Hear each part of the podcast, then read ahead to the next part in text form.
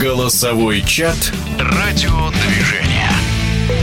В этом году финал Лиги Чемпионов состоится во Франции. Очередной стрим был не о прогнозах, а о неких тенденциях в европейском клубном футболе. Стрим мы проводим в телеграм-канале «Радиодвижение» по четвергам. В этот раз в нем принимали участие чемпион Советского Союза, обладатель Кубка СССР Дмитрий Галямин, многократный чемпион России Максим Бузникин и известный футбольный обозреватель Александр Владыкин, который начал с очень удачного выступления испанского клуба «Велиреал».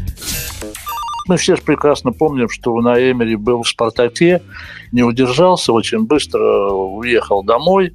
Я постоянно пытаюсь смотреть его команды, его игру, то есть игру его футболистов, помня о победах Севильи и вот сейчас Вильяреал. И я бы хотел, чтобы и Максим, и Дмитрий как-то мне постарались все-таки вот разъяснить, почему его эти команды, ну, в Севилье, может быть, чуть повыше, да, ну, Перереал никогда не был какой-то звездой в клубном футболе. Почему они добиваются таких успехов при его да, тренерстве? Наверное, здесь очень много факторов, которые могут быть не совсем футбольные, не совсем настроены на игру и не имеют отношения к профессионализму самого Эмери. Мы прекрасно понимаем, что э, из года в год происходит там в «Спартаке», в нашем футболе и т.д. и т.п. То, что это тренер, который умеет делать команды, но, наверное, всем это уже давно доказал.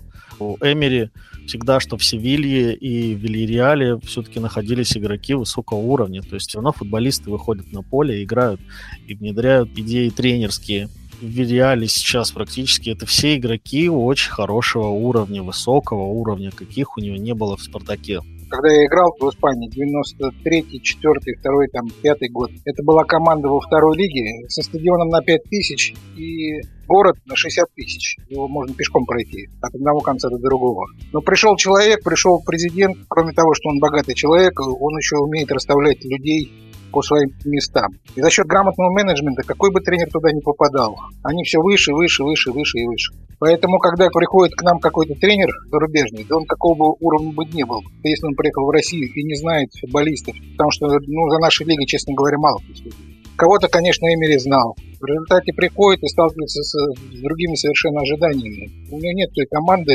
которую бы он мог сделать под свой вкус, под свой стиль. Поэтому этот процесс, если бы он проработал года два-три, я уверен, что результат был бы, и он был бы совершенно другой. Это правильно. У нас 2-3 года никто не дает работать. Я помню еще, как в свое время делал интервью с Константином Ивановичем Бесковым. Летели мы в самолете в Тбилиси, они играли с Кёльном. И я спросил, сколько надо, по-вашему, лет, чтобы тренер вошел в команду. Слушай, ну, ну три года-то надо дать.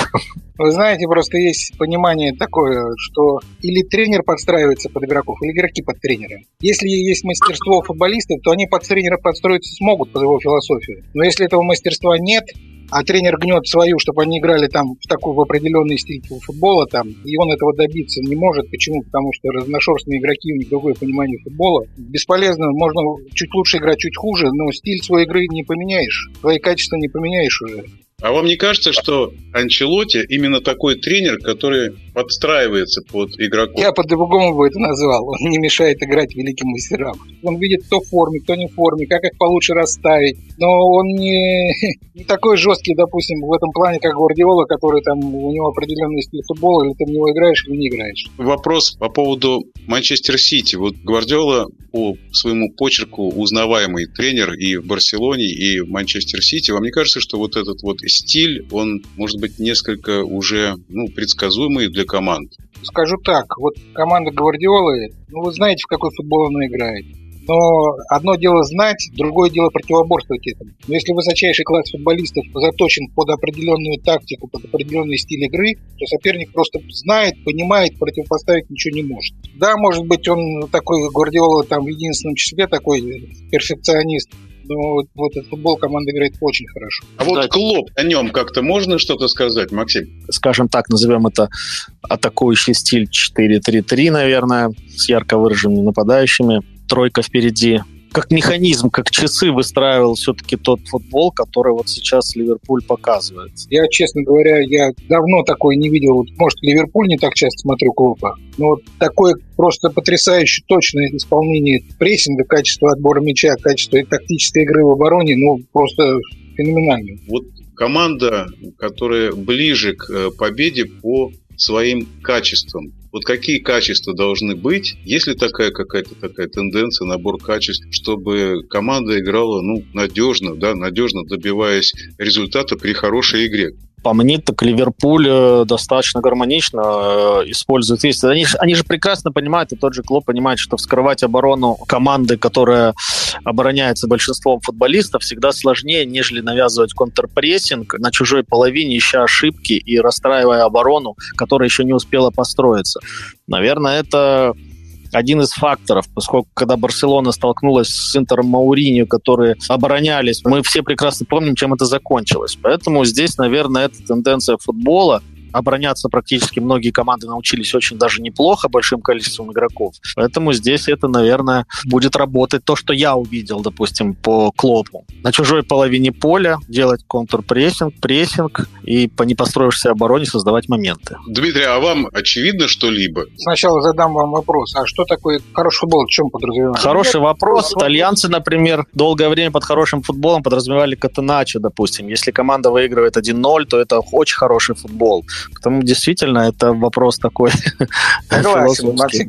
Вот э, хороший футбол можно понимать, что мы владели мячом 90%, мы играли, значит, здорово. Хороший футбол можно понимать, чтобы мы выиграли 1-0 в один мяч, и у нас 0 моментов около наших ворот. Хороший футбол то, что забить на один гол больше, чем соперник. Сыграть 3-2 или 4-3. Тоже хороший футбол для нас. Выиграли на один мяч, и значит, это хороший футбол. Совершенно верно. У каждого свой хороший футбол. В моем понимании, хороший футбол – это когда команды выполняют, и у них получается то, что они тренируют. Вот это, наверное, хороший футбол. Вот согласен, согласен полностью. Согласен с Дмитрием, с Максимом, но я, вот когда я услышал этот вопрос от Александра, я вспомнил одну вещь от просмотра двух матчей. Мне не мешал смотреть игру ВАР и судейские свистки. И было такое ощущение, действительно, что вот есть один какой-то футбол, да, вот то, что мы смотрим, даже пусть на лучшем, высшем уровне нашего чемпионата, да, когда играют наши там топовые, скажем, команды. И вот здесь я не сравниваю сейчас по уровню мастерства, Просто когда действительно смотришь футбол, и ты знаешь, что сейчас не будет остановки, потом бесконечной проверки, потом принятие спорных решений, потом выяснение на всевозможных комиссиях и так далее. Просто ты не отвлекаешься и смотришь футбол. И тем более такого уровня, конечно. Ну, а плюс еще, когда команда выигрывает, тогда это уже не хороший, а прекрасный футбол. Я понимаю, что я подставил с этим вопросом.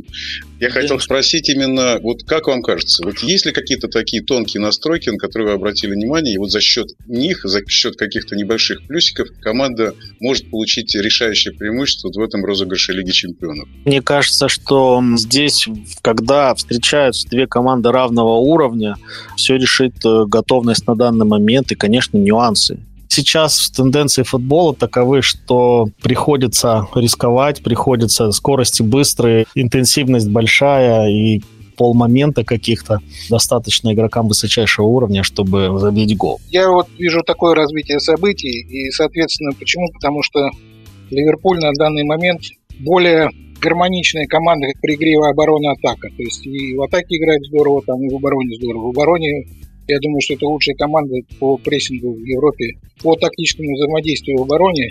Я согласен, что э, Ливерпуль – это команда, которая в этом сезоне очень сильна. На мой взгляд, очень ровная, стабильная, мощная действительно команда.